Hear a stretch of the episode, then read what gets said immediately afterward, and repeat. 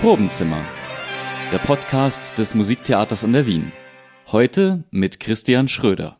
Liebe Zuhörerinnen und Zuhörer, ich begrüße Sie ganz herzlich zur ersten Ausgabe unseres neuen Podcasts, in dem die Dramaturgie Sie mit hinter die Kulissen führt.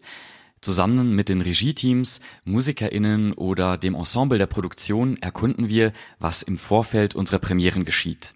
Heute nehme ich Sie mit in die Kammeroper Wien, wo ich Ende September bei unserer Einführungsmatinee zu Francesca Caccinis La Liberazione die Gelegenheit hatte, mit dem musikalischen Leiter Clemens Flick und der Regisseurin Ilaria Lanzino die Besonderheiten dieser über 400 Jahre alten Rarität unter die Lupe zu nehmen. Los geht es mit einem musikalischen Ausschnitt aus Caccinis Partitur. Sie hören das Gesangstrio Geraldine Chu, Milana Prodanovic und Bernarda Klinar. Clemens Flick selbst sitzt am Cembalo.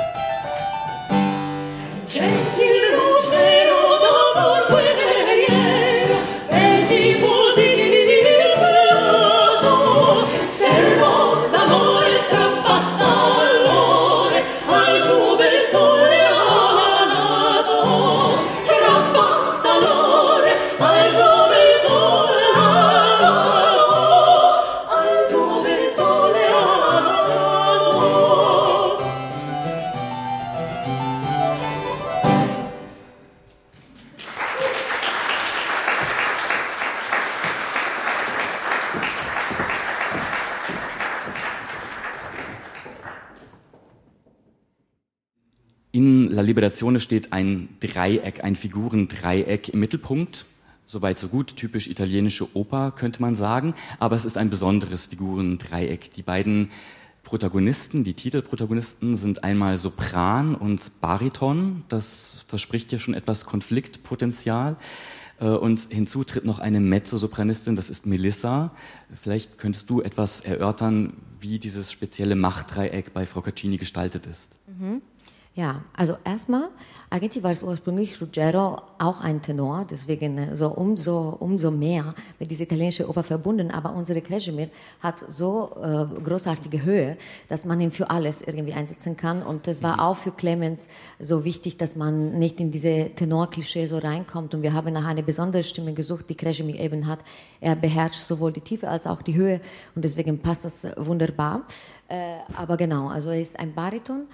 Äh, und wir haben zwei Damen, die um ihn kämpfen, wie du gesagt hast. Auf den ersten Blick hört sich nach einem Konflikt äh, à la Carmen. So, wir haben eine Figur, die für ähm, das sexuelle Zauber steht, diese Anlockung, eine außereheliche ähm, Beziehung und eine Dame, die, wie du sagtest, auch nicht für sich selbst kämpft, also Melissa, diese andere Dame, die Mezzosopranistin, ist nicht so die Geliebte von Ruggero, die versucht, ihn zurück zu seiner Pflicht zu zwingen, sondern sie ist wirklich eine Pflichtinstanz, die eigentlich in diese individuelle Konflikt äh, nicht persönlich für sich spricht. Und das bringt uns natürlich schon auf den zweiten Blick zu der Erkenntnis, dass es vielleicht doch gar nicht um eine individuelle, private Angelegenheit zwischen ein Paar, sagen wir so, das sich so auslebt in ihren, in ihren Liebeslüste, sondern es geht vielleicht äh, um tiefere, existenziellere und universellere Konflikte. Also deswegen, auf den ersten Blick äh, hast du völlig recht, äh, klingt noch ein bisschen so wie eine typisch italienische Konflikt-Dreieck-Konstellation. Sopran und äh, Mezzosopran ringen sich um einen Mann, so wie Carmen und Michaela. Aber man darf auch nicht sofort in das Selbstverständliche verfallen gefallen, eben weil, wie du meintest, diese Maria Magdalena von Österreich wollte sich in Melissa selbst inszenieren als die Pflichtdistanz, die Ordnung wiederbringt. Und man merkt, dass sie versucht auch durch den Text ein bisschen so das Publikum zu manipulieren und das Publikum auf der Seite von Melissa zu bringen. Also Alcina ist im Endeffekt die böse Zauberin, die durch ihre so ausschweifende Kräfte den, ehrlich, also den, den ehrvollen Ruggero in ihrem Bann gefangen hat. Und äh, nach einem zweiten Lesen des Textes fragt man sich, ob man wirklich auf der Seite von Melissa ist. Clemens und ich hatten auch lange so Gespräche darüber, weil Clemens war auch voll auf der Seite von Melissa und dachte, sie ist wirklich toll. Und ich sagte, Clemens, lass mal das nochmal zusammenlesen, ob sie wirklich toll ist. Äh, aber sie, diese Manipulation ist auf jeden Fall im Text und ich habe versucht eben so diese typische Dreieckkonstellation neu zu interpretieren, neue Ebenen darin zu finden und eben auch in Frage zu stellen, ob Melissa diese Pflichtinstanz überhaupt so nur positive Züge hat. Ohne jetzt so indiskret zu sein, mit welchen Argumenten hast du Clemens dann überzeugen können, dass deine Interpretation richtiger ist? Verrätst du uns ein also, bisschen? Äh, es, es, ist nicht, dass wir so äh, Antipoden waren. Er dachte, Melissa ist nur toll. Es war nur, nur quasi so. Ich auch beim ersten Mal von Text lesen wurde ich verführt von Melissa und von dieser Manipulation von Text. Genau, sie spricht immer wieder zum Publikum, muss man genau, dazu sagen. Genau, sie spricht immer wieder zum Publikum und sagt, wir müssen den Ruggero befreien. Er ist ein ehrenvoller Ritter. Ohne ihn wird dann die ganze Äste äh, so Nachwuchs nicht geben. Wir müssen ihn zu seiner Pflicht bringen. Und man denkt, ah, die Frau ist wirklich cool. Ja, also das ist, das ist, äh, deswegen gebe ich auch Clemens recht, dass man am Anfang auch wirklich so von diesem Charme total, also ähm, sich gefangen fühlt. Äh, und deswegen sage ich nicht, dass ich ihn überzeugt habe. Wir haben einfach so sehr dicht miteinander dann gesprochen, auch musikalisch untersucht. Und im Endeffekt äh, sind wir zu einer Interpretation gekommen, die, ich möchte nicht, dass es schwarz-weiß ist, sondern es gibt viel mehr grau, als wir denken. Und ich äh, möchte einfach versuchen, nicht in das Selbstverständliche reinzufallen. Und da hat Clemens auch, ist ein super Partner darin gewesen, mal mit mir wieder offen zu sein und die Karte neu auf den Tisch zu legen. Nicht wahr, Clemens? Ich klinke mich mal ganz kurz ein. Nach, Ilaria, nachdem ich dann dein Konzept kennenlernen durfte, habe ich auch verstanden, warum du so erschrocken bist, dass ich auf der Seite von Melissa stand. Aber das liegt wahrscheinlich auch daran, dass es einfach verschiedene Bedeutungsebenen in dem Stück gibt und ich das natürlich von der musikalischen Perspektive her gesehen habe und da kommen wir vielleicht später dann auch noch drauf zu sprechen, dass eben dieser, dieser ewige Streit zwischen Pflicht und Neigung sich eben auch auf musikalischer Ebene austrägt und dass Melissa eben die Instanz ist, die für den Ausgleich sorgt letztendlich. Und deswegen war ich natürlich nachdem sich ein, ein, ein Stil in einem Jahrhundert, dieser Madrigalstil quasi festgefahren hatte und dann ein ganz neuer Stil völlig antipodisch dagegen stieß, ähm, musste natürlich dieser Konflikt auf musikalischer Ebene irgendwie ausgetragen werden und das ist in dem Stück ganz wunderbar auf verschiedenen stilistischen Ebenen verarbeitet und Melissa ist da sozusagen die ordnende Instanz und deswegen war ich da erstmal sehr positiv gegenüber ihr eingestellt. Nur das dazu. Klar.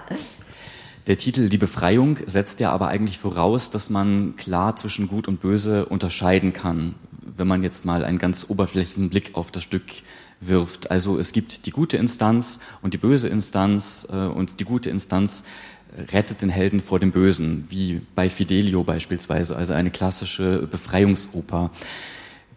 In welchem Sinne geht es denn dann um eine Befreiung, wenn die Befreierin eigentlich selbst nicht unbedingt positiv ist? Ähm, genau, also ich versuche, wie gesagt, auf jeden Fall ähm, in Frage zu stellen, dass es Gut und Böse gibt und ich konzentriere mich auf universelle, existenzielle Konflikte. Also unser Ruggero ist für mich eigentlich der einzige richtige Mensch auf der Bühne, der nicht zwischen zwei Frauen äh, steht, sondern zwischen zwei Triebe, zwischen zwei Neigungen und ähm, für mich äh, hat auf jeden Fall auch diese sexuelle Ebene spielt keine Rolle. Also für mich geht es eben nicht so um eine Liebesgeschichte, so eine Zauberin, die so durch ihre so ähm, Zauberkräfte einen, gefangen, einen Held gefangen hält, sondern habe mich versucht zu fragen, äh, was bewegt ihn in die Insel von Alcina? Was sind die Sehnsüchte, die diese Menschen dahin bringen? Ist es wirklich so eine ausschweifende Liebe oder was ist die Sehnsucht des Menschen, den ihn dahin bringt. Und für mich ist Ruggero unsere Identifikationsfigur, während Alcina und äh, äh, Melissa kommen auf eine prinzipielle epischere, ähm, so triebhafte Ebene, wo Ruggero sich befindet. Und äh, ja, also dann wird uns Ruggero zeigen, dann für wen er sich entscheidet äh, und warum. Aber auf jeden Fall möchte ich durch die zwei Damen etwas über ihn erzählen. Also was bewegt ihn, was in unsere Sehnsüchten auch als zeitgenössischen Menschen. Also Ruggero ist für mich ein zeitgenössischer Mensch. Äh, und dann werden wir sehen, diese zwei Triebe, und ich weiß nicht, ob ich dann genau erorten soll, was für Trieben das sind, aber auf jeden Fall geht es für mich nicht um Sex oder eheliche Liebe, sondern um viel tiefgründigere, universellere ähm, Prinzipien. Ja, zunächst will ich gar nicht mehr weiter in dich dringen. Vielleicht verrätst du uns gleich noch, äh, um welche Triebe es sich deiner Meinung nach handelt. Das ist eine ganz spannende Interpretation, wie ich finde. Kommen wir doch vielleicht zunächst mal wieder zurück zur Musik. Ich hatte schon erwähnt, noch im gleichen Jahr ist diese Partitur im Druck erschienen und auch erhalten geblieben. Das heißt, man hatte zumindest irgendein Material, auf das man sich stützen konnte. Aber wie ist es um dieses Material denn eigentlich bestellt? Was hast du vorgefunden, als du dich mit diesem Stück das erste Mal konfrontiert hast, Clemens? Ja, also zu dem Druck muss man sagen, dass solche Drucke ja oft dann im Nachhinein zu einer Vorstellung angefertigt wurden, so wie das auch bei Orfeo der Fall war, wo der Druck auch erst nach der Premiere gedruckt wurde und quasi eine Geste der Dankbarkeit gegenüber dem Auftraggeber oder in diesem Fall der Auftraggeberin war. Und ähm, dieser Druck war im Prinzip das in Musik gekleidete Libretto, kann man so sagen. Also der, ähm, ein fortlaufender Text in, in Musik gekleidet und man konnte sehen an den Illustrationen im Anhang, welche wunderbaren Szenenwechsel vorhanden waren. Und ähm, Natürlich wurden die Szenenwechsel auch beschrieben in Einleitungen, dass zum Beispiel Melissa auf einem Delfin auf die Insel reitet und so weiter. Ähm, man stellt aber fest bei diesem Druck, dass eben vieles, was man bräuchte, um jetzt diese Szenenwechsel musikalisch zu illustrieren, nicht vorhanden ist. Also es fehlen Zwischenmusiken, es fehlen Verwandlungsmusiken und ähm, man sieht noch im ersten Teil, dass es ähm, hin und wieder musikalische Einsprengsel gibt die dann komponiert sind, quasi in dem Stil des Canto delle Donne. Vielleicht kommen wir da später noch drauf zu sprechen. Aber im zweiten Teil der Oper gibt es quasi keine Zwischenmusiken mehr. Und ähm, wenn man sowas jetzt heutzutage realisieren möchte, muss man natürlich bedenken, dass man, wenn man nichts ergänzt in einem solchen Fall, ein fortlaufendes Rezitativ von vorne bis hinten vorfindet. Und deswegen ist erstmal der erste Gedanke, ähm, welche Szenenwechsel haben wir denn? Wie würden wir die musikalisch illustrieren? Dann kommt natürlich dazu, dieses ganze Werk ist schon überschrieben als Balletto, was auch schon mal wieder darauf hinweist, dass diese ganze Epoche quasi unglaublich auf der Suche war nach neuen Möglichkeiten, nach neuen Stilen. Also dieses Stück ist ganz, ganz schwer zu klassifizieren. Ähm, es hat natürlich opernhafte Aspekte, ganz gewichtige sogar. Aber der Aspekt des Balletto ist auch nicht zu unterschätzen. Man sieht das eben zum, zum einen an dem Pferdeballett, aber auch an verschiedenen Anweisungen innerhalb des Stückes. Und, ähm, und ja, so ist es quasi erstmal nötig, eine Struktur zu finden. Und ähm, dann, ich hab, dann kam ich auf den Gedanken, dass diese, diese formale Teilung in Prolog, Hauptteil und Epilog ich eigentlich sehr schön finde. Und ähm, aus verschiedenen Gründen, eben wie zum Beispiel den nicht vorhandenen Pferden, konnten wir den, Epo den Epilog nicht realisieren.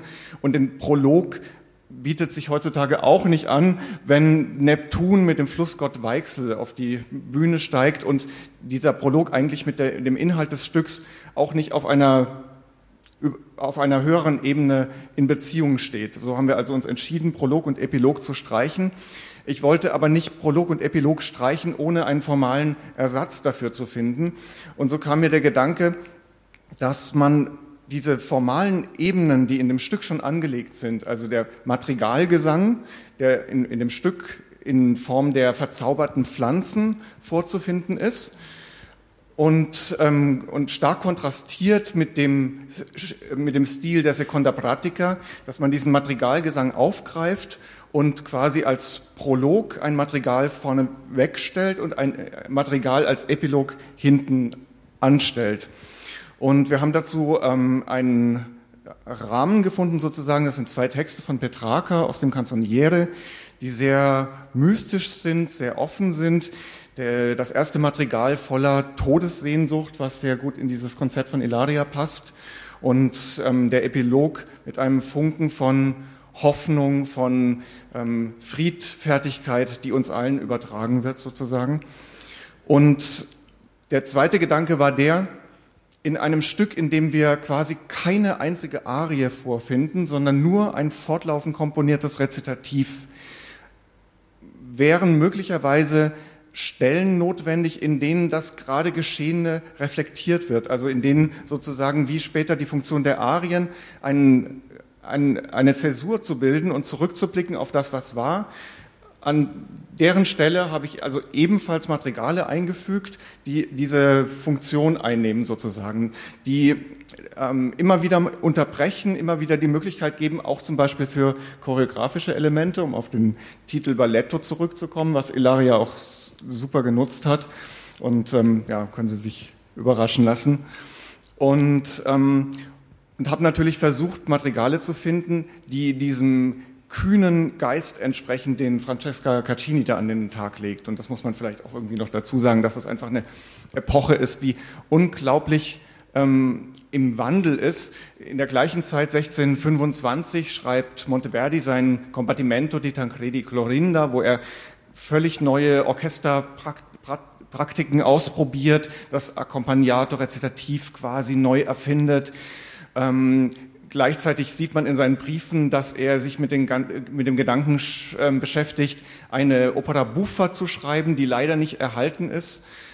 Und also die erste ihrer Art sozusagen gewesen wäre und ähm, ja, ich habe vorhin, haben wir gerade drüber gesprochen, aus den Briefen von Monteverdi geht so manch andere Besonderheit dieser Zeit heraus, dass man also versucht hat, das Publikum in, all, in jeglicher Form zu überraschen.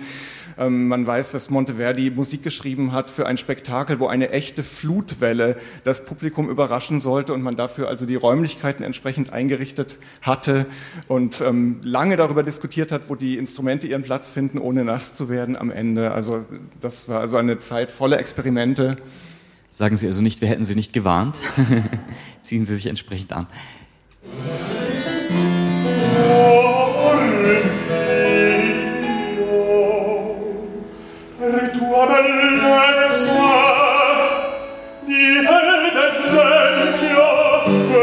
lo star